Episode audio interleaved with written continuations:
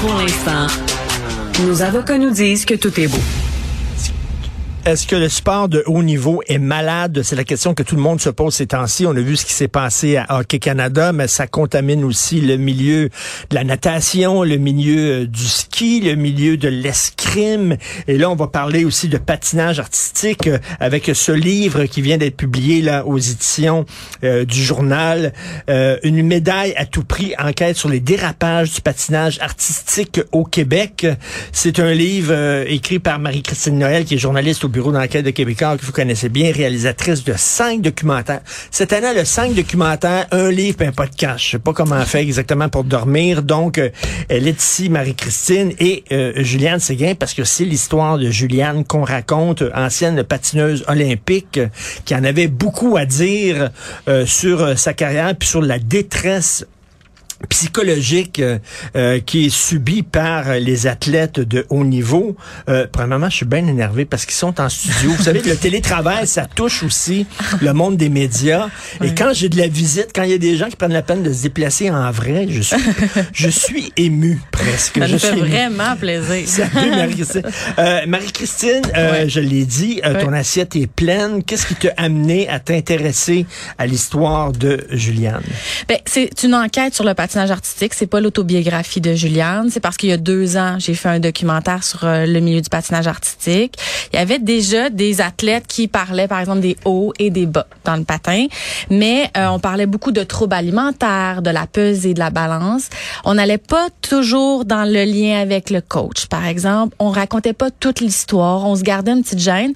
Mais c'était déjà quand même beaucoup. Et là, j'ai rencontré Juliane avec ce documentaire-là. Ça n'a pas été facile parce que Juliane, il y a deux ans, était, une détresse psychologique et physique vraiment très grande. Elle va beaucoup mieux aujourd'hui.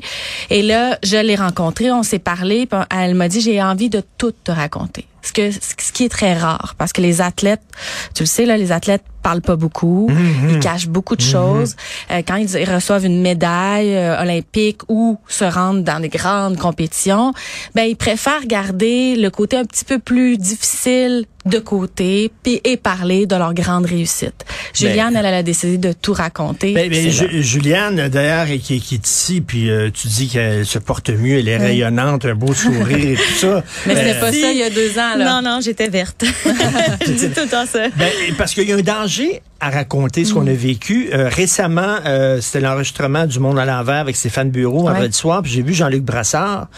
Et euh, je lui ai demandé, je dit, qu'est-ce que tu fais pour gagner ta vie ces temps-ci? Ben, j'ai pas de contrat, je fais Mm-hmm. rien, je suis à la maison, je suis papa à la maison, euh, ça sonne pas, le téléphone sonne pas. Mm-hmm. euh, euh, il a été comme euh, mis de côté par un certain milieu. Mm-hmm. Et pourtant, Dieu sait qu'il a eu du courage, puis qu'il a tiré la sonnette d'alarme, tu sais. Donc, euh, Juliane, tu te mets la tête sur le bio, là, pour dire, euh, déballer tout ce qui se passe dans ton milieu. Oui, c'est sûr, j'ai eu très peur au début, euh, mais Marie-Christine, elle, elle m'a vraiment euh, donné confiance. Euh, j'ai pu parler sans filtre, puis j'ai eu l'impression qu'il y avait vraiment une personne qui me comprenait à ce moment-là, euh, parce que la famille proche, euh, ils étaient tout le temps avec moi, fait que c'est difficile des fois de faire la part des choses. Puis l'équipe autour de Marie-Christine aussi m'a donné confiance, puis ils m'ont tout dit que, tu sais, dans le fond, ça allait juste être mieux pour moi, puis ça va être une belle façon de redonner au sport. Donc aujourd'hui, je suis vraiment fière de ce livre-là. On a travaillé très fort, puis j'ai essayé de mettre une belle équilibre dans le livre pour démontrer aussi le bon côté, mais le mauvais côté est aussi important. Et tu disais que, bon, il y a deux ans, euh, tu étais verte, euh, tu étais en détresse psychologique. Écoute, excuse-moi de te poser la question, mais c'est une question que peut-être les gens se posent. Ta détresse psychologique, est-ce qu'elle existait avant le sport, puis le sport l'a juste exacerbé, ou c'est le sport qui l'a causé? Je dirais que c'est le sport qui l'a causé. Euh, surtout dans la dernière année où ça s'est passé très vite. Les décisions se prennent très vite en année olympique. Euh, les blessures sont arrivées, les commotions cérébrales. C'est une blessure qui est vraiment complexe à guérir. Euh, faut se baser aussi sur la communication athlète entraîneur. Moi, j'ai été bonne pour cacher mes symptômes par peur de me faire enlever des compétitions, par peur d'avoir des menaces euh, à l'entraînement puis de me faire dire parce qu'à 14 ans, je l'ai vécu de me faire dire par mon entraîneur si tu fais pas une belle pratique, j'appelle le directeur haute performance puis tu vas perdre ta compétition, on n'ira pas euh, mal performer euh, en compétition internationale. Donc euh, cette peur s'est créée, puis à, à travers ça, ben il y a de l'anxiété puis des, des symptômes de commotion non guéris qui ont traîné super Et là, là, je me fais l'avocat du diable pour les fins de la discussion encore. Les gens vont dire c'est du sport de, de Ouais. haut niveau. là. T'es- t'es un athlète de très haut niveau. C'est Ouais. certain qu'à un moment donné, ton coach te pousse, là, tu puis ton entraîneur te pousse. Oui, euh, mais, c'est ça. Puis, faut le dire, Juliane, elle l'explique très bien dans le livre. La pression, il n'y en avait pas de problème. Hein? Il n'y en a jamais eu. Puis, elle était prête à faire les sacrifices. C'est qu'à un moment donné, il y a une ligne. Puis, quand tu la dépasses, cette ligne-là, c'est là qu'il commence à avoir un problème. Fait que, oui, de bien les encadrer, elle était capable de se pousser. Elle, elle elle a terminé neuvième à ses premiers Jeux olympiques. La délégation canadienne pensait vraiment que Charlie et elle allaient se rendre aux Jeux olympiques de Pékin cette année. Donc, la pression n'avait pas de problème. Elle savait aussi qu'elle devait pas jouer au yo-yo avec son poids. Elle savait qu'elle devait performer. Tout ça, ça fonctionne. Mais c'est quand on la retourne sur la glace trop rapidement après des commotions cérébrales, t'aides pas l'athlète, là. Ce que tu fais, c'est que tu essaies le plus possible d'aller à des compétitions pour qu'elle performe. Mais ce, ce, ce que tu fais, c'est que plus tard, elle va avoir, elle va être hypothéquée par ça. Et c'est exactement les, les décisions qu'elle a prises. Elle a pas eu un gun à tempe. Elle a accepté d'y retourner, puis elle l'explique très bien dans le livre. Mais il aurait dû avoir un adulte à bord puis dire, OK, on arrête là pour pouvoir, pour pouvoir voir Juliane aux Jeux olympiques de cette Mais, année. mais tu sais. Marie-Christine, comme tu disais, c'est pas seulement l'histoire Juliane. Si Non, tu parles ça. en général du domaine, de- donc euh, il y a- il y a, d'autres euh, d'autres patineuses, d'autres patineurs qui ont vécu ce que tu as vécu. Là. Absolument, là, c'est très commun. Le sport est en train d'évoluer, c'est encore embryonnaire, on va le dire. Il y a quelques écoles qui ont arrêté de peser leurs patineurs, mais la culture du silence puis la culture du sport en soi reste présente. Puis on, on faut faire tourner un gros paquebot. Euh, ça sera pas une, une tâche simple, puis va, fa- va falloir une belle ouverture des fédérations euh, Ouais. pour essayer euh, d'embrayer un changement là finalement. La pression là où elle Ouais. doit être très forte. là. Tu sais, c'est quand, mettons, t'es quatrième, puis tu Ouais. pourrais être troisième. Mm-hmm. Tu peux, tu sais, il y a- c'est- il y a une, une milliseconde qui te sépare d'une médaille. Esprit que là, la pression doit être Oui, hallucinante. ou, puis, puis surtout des fois, c'est pour Juliane, si elle réussissait pas un saut, on disait ah ben c'est parce que tu as pris une livre ou deux. Ça peut pouvait pas être une mauvaise journée à job. Non non, c'était une livre ou deux qui était le problème. Il y avait toujours un, un problème au niveau du poids. Ses bras sont jamais assez affinés. OK, mais elle ressemble Ouais. pas à une grande ballerine, fait que ça c'est un problème. Puis tu sais, il y a plusieurs témoignages qui ressemblent au- euh, à l'histoire de Juliane. C'est ça que j'explique aussi. Elle est pas toute seule. Il y en a beaucoup d'athlètes, puis pas seulement dans le patinage. Là, depuis deux ans, on reçoit beaucoup de témoignages. Je sais pas si vous connaissez le film, moi j'aime beaucoup le cinéma, Whiplash, qui est Ouais, un ouais. film extraordinaire. Bon, c'est un gars qui apprend à, être- à jouer de la batterie. À la être- culture à du être dépassement batteur. de soi, là. Oui, c'est ça. Bon, Mhm. il y a un prof qui est fou. Ouais, Son ouais. prof est fou furieux. Ok, lui il lance des cymbales, euh, comme le fait euh, ben, pratiquer sa batterie jusqu'à temps que ses doigts saignent. Mais plus tard, et plus tard, il dit si je suis un grand batteur, parce qu'il y a une carrière de batteur Mhm. dans l'orchestre de jazz, il dit si je suis un grand batteur, c'est quand même grâce à ce fou-là. Ouais. Il était fou, mais il m'a amené à me dépasser. C'est, je suis exactement dans cette situation-là. Je peux pas. Je suis très fière de ma carrière. Puis j'ai les anneaux dans le cou et ils sont gravés en dedans de moi à tout jamais. Mais reste qu'il y avait une limite à ne pas dépasser malheureusement pour quelques situations. Puis, puis j'aime, j'aime le titre beaucoup, une médaille à tout prix. Est-ce que le jeu en vaut la chandelle? Euh, euh, euh, Julien, euh, Juliane, euh, je me souviens, il y a quelques années, il y a Ouais. eu un sondage où on avait demandé aux gens, seriez-vous prêts si, pour une médaille d'or olympique, est-ce que vous seriez prêts à enlever cinq ans de votre vie? Mhm. Puis la plupart des gens ont dit oui. Ben oui. Ouais. Ben oui, c'est la culture glorieux. euh, de, de la culture de performance, la culture du dépassement de soi. On fait des films là-dessus. Ça a toujours été bien vu de réussir, tu sais, l'athlète, la déchéance de l'athlète puis il revient au podium. Mais c'est plus comme ça maintenant. Tu sais, puis c'est ça qu'il faut qu'on rappelle, c'est que Mais- Juliane elle aurait performé même si on l'avait pas poussé autant là. Oui. Il, il faut aussi croire à l'intelligence de l'athlète là. Oui, mais en même temps, tu sais, on regarde les Jeux olympiques pour voir des records tomber. Oui. Oui. C'est ça Oui, l'affaire, là. absolument. On est des animaux en cage. c'est pas compliqué. Puis c'est un cercle au- au- autour de nous. Exactement. Euh, oui. On veut le record tomber, puis à un moment donné, un corps humain, là, Ça a une Ça- limite. Ça C'est a ça. une limite, ça peut pas à un moment donné courir plus vite. Là, on Ouais. est atteint le maximum. Si tu veux courir plus vite, là, il faut que tu te dopes ou il faut que tu foutes ta vie aux poubelles et tout ça. Est-ce que c'est normal? Un cancer dans un esprit sain Est-ce que c'est normal de- d'être de vouloir être la meilleure du monde, t'as pas un esprit sain dans ce temps-là? Non, c'est sûr, mais je pense que c'est une fois sorti de ça que tu t'en rends le plus compte. Je pense que chaque décision au quotidien pour rendre, te rendre meilleur puis te pousser, tu t'en rends pas compte. C'est vraiment une décision à la fois, mais c'est quand que tu arrêtes puis tu regardes en arrière que tu fais oh OK, j'ai laissé passer beaucoup de choses que j'aurais pas dû finalement. Mais toi, tu n'as comme pas eu de jeunesse, c'est ça? Ah. oui puis non, là. Ça, c'est sûr que, mettons que j'étais pas euh, party animal. Non, t'es très, très encadré. Hein? Ouais. Il n'y a pas de party qui se faisait, Non. se coucher tôt, bien manger. Elle a eu un plan nutritionnel à 13 ans. Est-ce À que- 13 ans. Est-ce que c'est une bonne, est-ce que c'est une bonne idée quand t'es parent d'envoyer ton enfant dans, dans, dans ce milieu-là? Moi, heureusement, euh, mes enfants sont comme leur, leur père, sont pas sportifs pantoute. Ah, bon. c'est ben- des blobs. Mais pas Mais je de pense que ça l'amène des bons côtés quand même. Tu sais, la discipline, être rigoureux, être structuré. Ouais. Je pense que ça l'amène plein de qualités.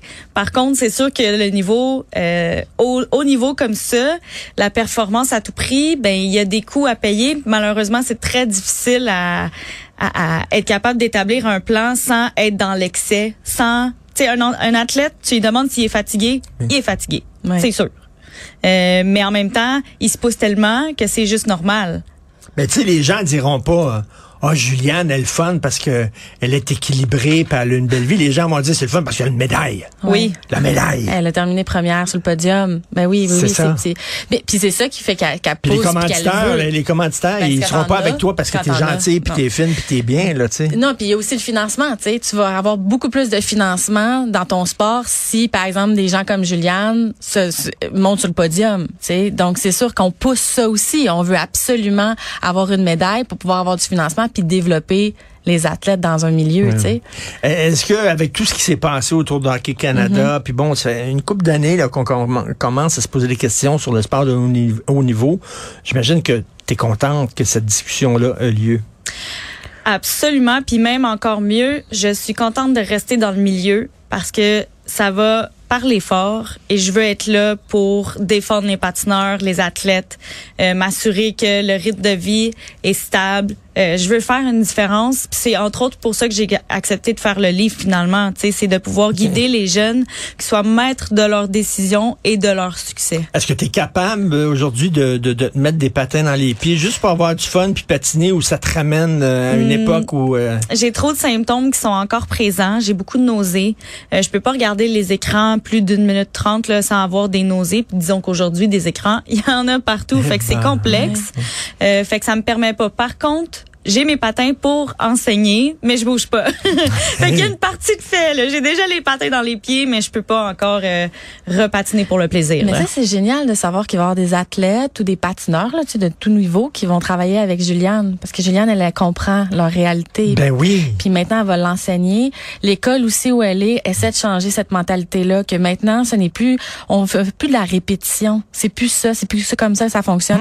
Un athlète, il a, il a sa personnalité, il doit se développer aussi. il doit faire autre chose. Mais c'est bien d'avoir un entraîneur qui est pas seulement un, un- un cerveau, mais qui, qui a connu euh, cette Ouais. expérience-là sur le terrain. Ben oui, absolument. Tu sais, des fois, on, pendant longtemps, le patinage, c'était de la répétition, puis de la répétition. Maintenant, on se rend compte avec la recherche que ça se peut qu'un athlète s'entraîne seulement quatre jours semaine, mais qu'il soit aussi performant que quelqu'un qui s'entraîne six puis sept fois par semaine. Fait que c'est là, on est en train de changer les mentalités tranquillement. Mais c'est vrai que le patinage artistique, c'est un gros paquebot à revirer. Mais on, on voit de l'amélioration, il faut que ça continue. Parce que c'est un beau sport, on n'arrête pas de le dire. Ben, c'est ça Vraiment, qui est- c'est complet. C'est pour ça qu'il y a encore des jeunes filles qui s'embarquent dans le sport Ben finalement. Tu sais, c'est des belles robes, des paillettes, de la musique. C'est le fun pour un enfant. Il y a des écoles aussi Ben- qui ont arrêté de peser. Ça aussi, c'est Ah bien. oui. oui, Oui. oui, il faut que ça s'arrête parce qu'à un moment donné, le chiffre, ça devient. Ils ils pensent plus à la compétition, ils pensent plus à, à s'entraîner, ils pensent juste Mais- aux chiffres sur la balance. Mais et quand tu regardes là, des compétitions justement de patinage artistique, ça- c'est gracieux. Tu sais, quand ils sont Ça bons, là, ça, facile, ça a l'air ouais. facile, Ben oui. ça coule de soi. C'est des, c'est, années de travail Mm. de fou. Ah, incroyable. Je j'ai fait au moins 10 000 heures. C'est pas plus. Ah ouais, probablement là, tu Mais tout doit être parfait. C'est ça l'affaire. C'est aussi au niveau de euh, euh, comment tu t'habilles. Euh, les cheveux doivent être parfaits. Ton corps doit être parfait. C'est une culture là de la perfection, le patinage artistique. Le sourire. Le sourire, c'est facile, mais ils se font lancer dans les airs, ils tournent quatre tours dans les airs, les bras dans les airs, de, tu sais, de toujours pousser la machine plus loin. C'est magnifique, là. c'est c'est- c'est des Oui. de grands, grands athlètes, mais c'est extrêmement difficile pour le corps. Puis c'est difficile aussi pour les filles. Il y a beaucoup de troubles alimentaires dans le patinage artistique. Tout à fait. Puis ça pose la question, le jeu en vaut-il la chandelle? Effectivement, là, tu sais, rendu là, là, est-ce que, tu sais, on regarde ça, c'est bien beau, mais, elle veut dire, tu sais, on, on a enlevé les, les, animaux des cirques parce qu'on trouvait ça épouvantable, la mm. façon dont on traitait les lions. Là. Puis, euh, je dis, c'est la même maudite affaire Mais avec ça s'appelle aussi le gros bon sens. Tu sais, le gros bon sens, je pense que le, que le patinage artistique peut être fait sainement. Puis surtout que maintenant, il y a des bonnes... Tu sais, c'est plus euh, le coach avec l'athlète, c'est tout. Maintenant, ils ont vraiment une équipe autour d'eux. Elle est suivie avec l'INS, tu sais, euh, tout ce qui est commotion cérébrale, la sommité, la médecin euh, en commotion cérébrale. Je pense que ça, c'est important qu'on continue à avoir des professionnels, des spécialistes autour d'eux pour leur dire, ça, c'est correct ça, elle doit prendre du repos. Ça, elle doit s'arrêter. Il y a un protocole là-dessus. Je pense qu'on va faire des bons athlètes, mais il faut améliorer les choses. Bravo, ça s'intitule Une médaille à tout prix, enquête sur les dérapages du patinage artistique au Québec. Et c'est euh, une, une, brique, justement, dans, dans cette euh, conversation-là que les gens ont sur le sport de haut niveau. Et euh, Juliane, elle est rose, elle est pas verte aujourd'hui. Oui. C'est bien, c'est super. Bravo. Oui, merci. Écoute, bravo. Et Marie-Christine, moi, je suis fasciné par les gens comme toi puis Félix Séguin qui, qui, qui ont... C'est des machines alors là, tu as quoi? Tu as 4-5 projets encore? Sur Il y en a deux. Un quand on commence à tourner un documentaire en novembre, un autre en, janvier. Ouais. Mais là, tu as dit 5 en un an, mais 5 documentaires en 4 ans. là. Donne-moi une chance. J'essaie de dormir un peu. Podcast, un livre, mais c'est génial, vraiment. merci ben, hein, de nous avoir reçus, sincèrement. Eh, merci beaucoup de vous être déplacé. Merci beaucoup. Bye.